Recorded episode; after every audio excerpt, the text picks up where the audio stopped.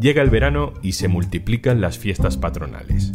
Los laicos hacen romerías, los hipsters se ponen folclóricos, pero en algunas hay cosas que no cambian. Hoy en un tema al día, fiesta patronal, machismo medieval. Un tema al día con Juan Luis Sánchez. El podcast de eldiario.es.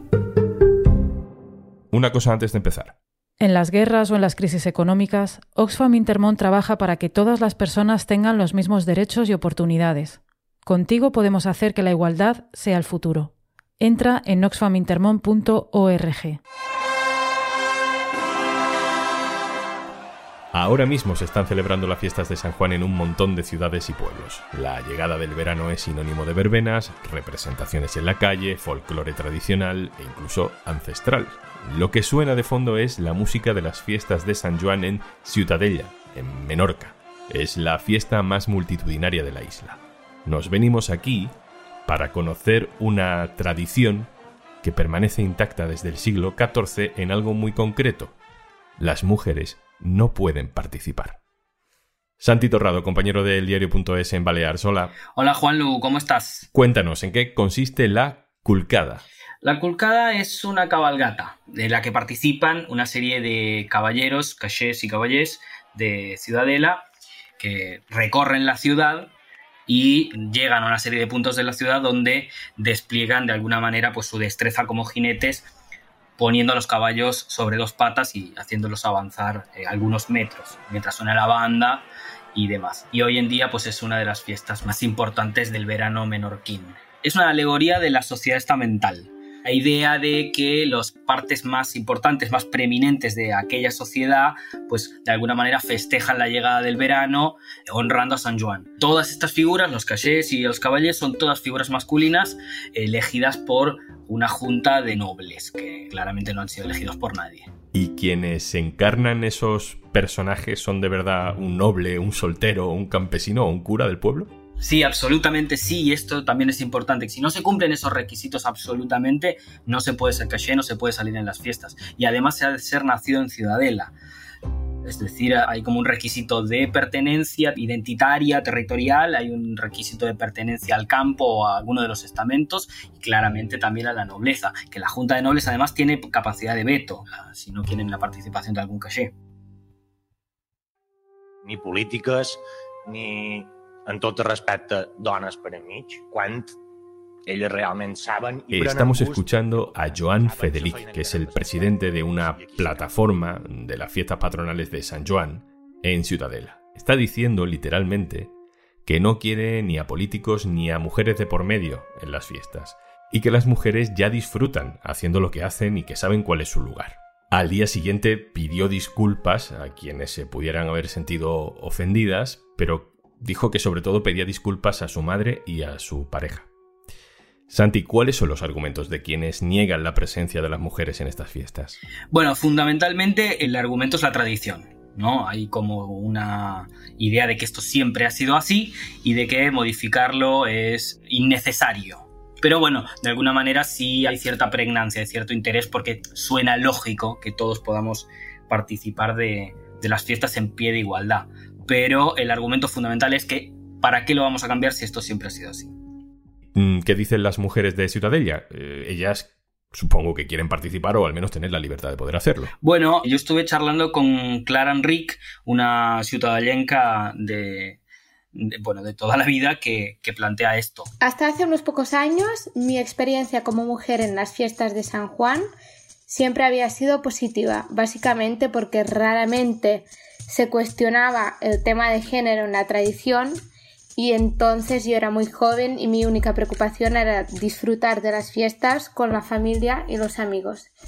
Así como avanza el tiempo, yo crezco, me voy del pueblo a la ciudad, me formo, pues cada vez es menos positiva, la verdad. Por desgracia, creo que hay una misoginia interiorizada maquillada con el concepto de la tradición y creo que lo que hace es perpetuar la idea que la mujer debe estar al margen del espacio público, entre muchas otras cosas. Es un tema muy complejo. Santi, ¿dónde está escrito que las mujeres no pueden participar en la fiesta? Pues en los protocolos de las fiestas de San Juan, que es un libro escrito a finales de los años 70, con la llegada de alguna manera de la apertura democrática, pues se puso por escrito cuál era la tradición que antecedía, digamos, el protocolo de las fiestas. Este libro es escrito por el antiguo archivero municipal llamado Josep Ponjuk, que era un hombre de comprometida militancia falangista y muy afecto al régimen, que pues escribe este libro basado en un libro anterior, según sus propias palabras, que es un libro llamado El libro de las un libro del que no hay evidencia física de que exista o haya existido nunca. Por lo tanto, los protocolos que rigen a día de hoy son aquellos protocolos que se escribieron durante los últimos años del franquismo. ¿Y eso no se ha derogado? ¿No, ¿No hay alguien que haya planteado un recurso incluso constitucional? Pues lamentablemente no se ha derogado, continúa vigente y es el mismo protocolo con el cual se eligen a las figuras centrales de las fiestas. De todas formas, sí han habido varios intentos de discutirlo y de ponerlo en tensión sobre todo por parte de la consellera actual de Igualdad del Ayuntamiento de Ciudadela, Carla Jané, quien de hecho no está participando de los actos oficiales de San Juan este año eh, a modo de protesta de esta forma de, de alguna manera machista de, de concebir las fiestas de San Juan. El machismo medieval en las fiestas patronales o en el folclore español no es una gran excepción, pero no todos los casos son como este de Ciudadella donde están formalmente vetadas. Hay algún caso más. En Ondarribia y en Irún, dos pueblos vecinos de Guipúzcoa, el rito del alarde es motivo de tensión también por el papel secundario que se le asigna a la mujer. Nos lo cuenta en este audio nuestra compañera del diario.es en Euskadi, Mayalen Ferreira. Pues eh, los alardes son desfiles militares que se celebran en diferentes eh, zonas del País Vasco, en Irún y en Ondarribi, suelen ser polémicos porque las mujeres no pueden participar, a diferencia de en otros municipios, como soldado. El papel de la mujer está exclusivamente a participar como cantinera. En el de Irún hay 8.000 hombres como soldado y 19 mujeres de cantinera.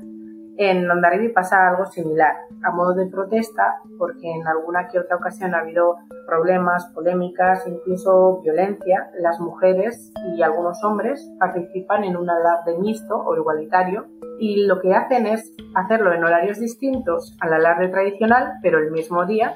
Y lo que hacen es salir, eh, realizan el mismo desfile, pero de una forma en la que todos participan igual. Vuelvo contigo, Santi. Después de todos estos años parece que hay un poco de movimiento. He leído que la concejala de Igualdad, Carla Gené, empieza a moverse, ¿no? Sí, correcto. Carla viene planteando desde hace al menos un año la necesidad de, rediscutir los protocolos, no tanto derogar esta, eh, solamente la participación de la mujer, porque después hay como toda una serie de cuestiones que, hacen a la fiesta y a cómo se conceptualiza y se desarrolla, que también sería interesante pues, poner en tensión, sobre todo esta idea de que sea la Junta de Nobles quien decida quiénes van a ser los cachés, cosa que no sucede en el resto de la isla con fiestas similares, porque es el propio ayuntamiento, lógicamente, quien tiene la responsabilidad de nombrar pues, a, a los cachés.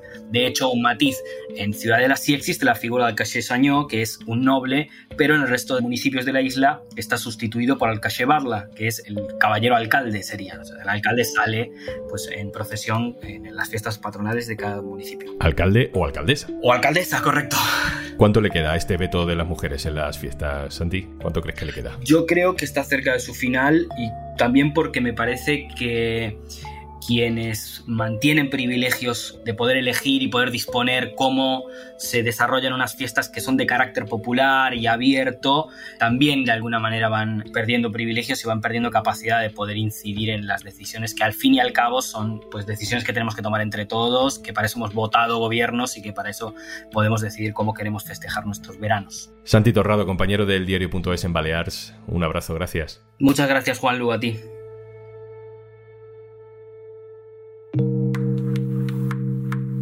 Y antes de marcharnos... ¿Bajar o subir impuestos? ¿Qué hacemos en situaciones de crisis? Esto es Iguales, un espacio de Oxfam Intermón. La pandemia del COVID-19 ha dado paso a la guerra de Ucrania y la inflación. Los golpes de la economía llegan desde los alimentos básicos y la energía, afectando a las personas más vulnerables.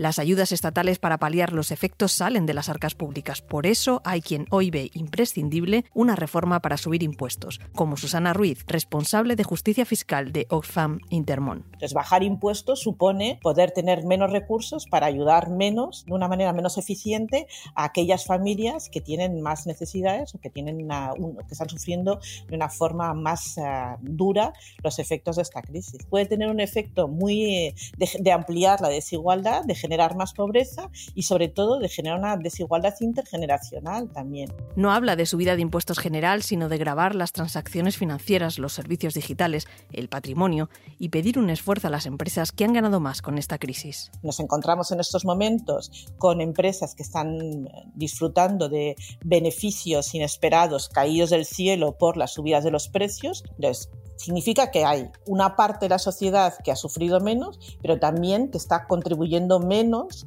La lógica nos llevaría a decir, estos son quienes pueden absorber, donde hay más margen para poder contribuir más. El objetivo es que nadie se quede atrás, como en 2008, apostando porque contribuyan los que más beneficios tienen, pero también de estar preparados para las inesperadas crisis del futuro. Subir o bajar impuestos ahora significa qué efecto vamos a tener también en generaciones futuras. Es una decisión que tenemos que, tomar. ¿Qué sociedad queremos ahora? ¿Qué sociedad también queremos dejar ah, a las próximas generaciones? Si tú también crees que la igualdad es el futuro, entra en oxfamintermon.org.